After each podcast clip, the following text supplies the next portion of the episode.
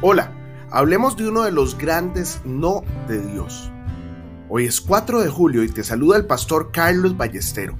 Como todos los días, yo le oro al Señor para que ponga en nosotros un corazón puro y su presencia nunca, nunca se aleje de nosotros. En el Salmo 37.8 leemos, Deja la ira y abandona el furor, no te irrites, solo harías lo malo. Irritarse implica desgastarse mental y espiritualmente. Una cosa es decir, no te irrites, pero otra muy diferente es tener un carácter capaz de evitarlo.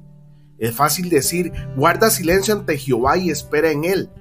Eso sí, hasta que se alborota el avispero, hasta que nos vemos obligados como tantos a vivir en confusión y agonía. Entonces, ¿será posible esperar en el Señor? Si este no no te irrites, es ineficaz en este caso, no funcionará en ningún otro. Este no debe ser eficaz tanto en nuestros días de dificultad e inseguridad como en los de paz o nunca dará resultados. Y si no funciona en tu situación particular, tampoco funcionará en la de nadie más. Esperar en el Señor no depende de manera alguna de tus circunstancias externas, sino de tu relación con Él. Preocuparse siempre termina en pecado.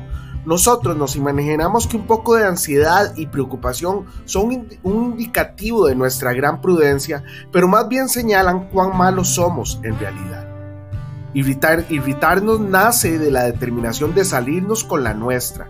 El Señor nunca se enojó ni tuvo ansiedad, porque su propósito no era lograr la realización de sus propios planes, sino cumplir los del Padre. Irritarse es malo para un hijo de Dios. Has estado engañando tu insensata alma con la idea de que las circunstancias que vives son demasiado difíciles como para que Dios las gobierne. Pon todas tus opiniones y especulaciones a un lado y vive bajo la sombra del Omnipotente. Dile a Dios de manera intencional que no te irritarás en esta situación específica que estás pasando. Recuerda siempre que todas nuestras inquietudes y preocupaciones surgen porque planificamos a espaldas de Dios. Hoy bendigo tu vida en el nombre de nuestro Señor Jesucristo. Amén y amén.